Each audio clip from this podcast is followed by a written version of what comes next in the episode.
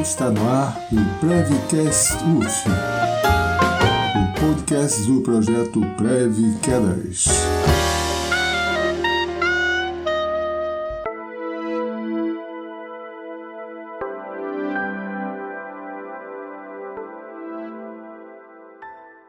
Sou Edmundo de Drummond Júnior, professor do Instituto de Educação Física da Universidade Federal Fluminense. Eu sou Matheus Ferreira de Souza, professor de Educação Física e residente multiprofissional em saúde do idoso. Entrei no programa em 2022. Eu sou Murilo Ferreira, graduando em Educação Física e bolsista de extensão do programa Preve Quedas. Entrei no programa em 2022.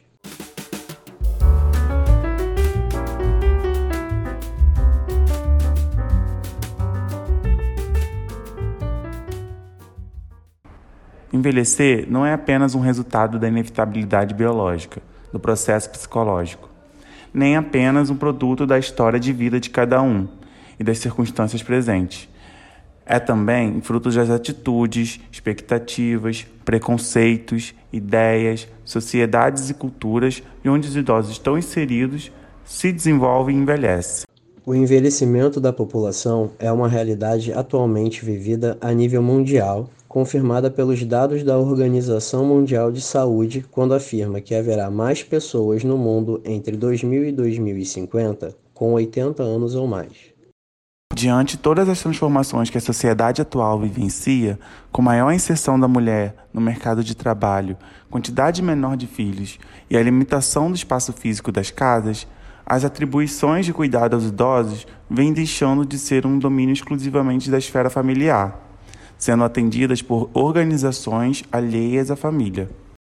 Essas organizações que proporcionam o cuidado ao idoso são conceituadas como instituições de longa permanência para idosos, designação legitimada pela Sociedade Brasileira de Geriatria e Gerontologia, para substituir a denominação asilo, abrigo ou casa de repouso. São locais onde os idosos têm suas necessidades de moradia, higiene, alimentação e acompanhamento médico atendidas. Contudo, precisam adaptar suas vidas a uma nova realidade, que propõe cuidados em saúde e impõe padrões e regras a serem cumpridos dentro de uma dinâmica institucional.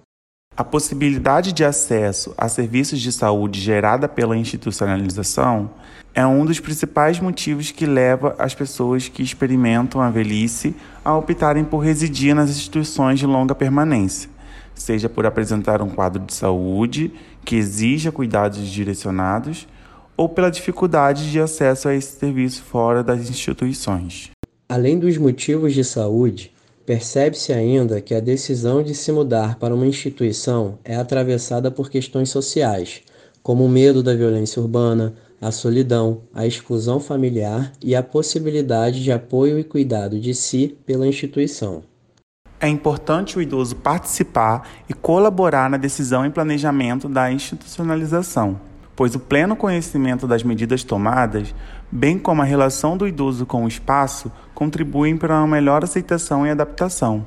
Já o acolhimento na instituição e a manutenção do convívio com pessoas próximas apresentarão impactos significativos na qualidade de vida, podendo diminuir ou até mesmo isentar os sentimentos de solidão ou isolamento, geralmente vivenciados pelos idosos institucionalizados. Quanto maior o tempo de institucionalização, maior a debilidade do idoso, uma vez que a institucionalização acelera ou acentua a velocidade das perdas funcionais dos idosos, forçando assim o declínio das funções físicas e cognitivas. Por isso, torna-se importante que as instituições desenvolvam possibilidades de manter proximidade entre os idosos, a família e a sociedade, através de atividades como almoços em datas comemorativas, grupos de artesanato, de oração, passeios, entre outros.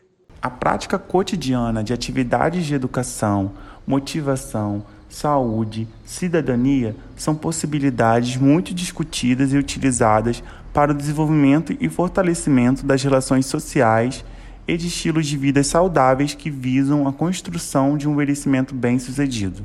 Assim, Cabe às instituições promoverem ações que contribuam para a manutenção da independência e autonomia, pois, embora a institucionalização suscite cuidados aos idosos, Estes se revelam diferentes dos ambientes hospitalares. Sabendo-se que o processo de envelhecimento é acompanhado por alterações graduais físicas e das funções cognitivas do indivíduo, estes aspectos não impedem que os idosos permaneçam ativos e exercendo seus papéis sociais. Os profissionais que atuam neste contexto devem possuir um olhar integral para o sujeito idoso, o abrangendo de forma biopsicossocial, analisando suas demandas de cuidados físicos, sem negligenciar suas relações sociais, autonomia, qualidade de vida, afetividade, sexualidade e saúde mental, proporcionando-lhe atividades direcionadas às suas necessidades. Na descrição do episódio você encontra as referências que serviram de base para a nossa pesquisa, caso queiram se aprofundar no tema. Nos comentários desse episódio no YouTube, nos diga o que achou desse conteúdo e aproveite para deixar uma sugestão de tema. Obrigado por estarem com a gente, fiquem todos bem e se cuidem. Esse episódio foi apresentado e roteirizado por Matheus Ferreira e Murilo Ferreira. Identidade visual, Nicole Freitas. Edição de áudio, Luciana Carvalho. Responsável pelas nossas redes sociais, Mariana Lobo.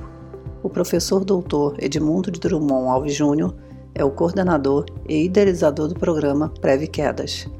Obrigado por nos ter ouvido até aqui e até a próxima.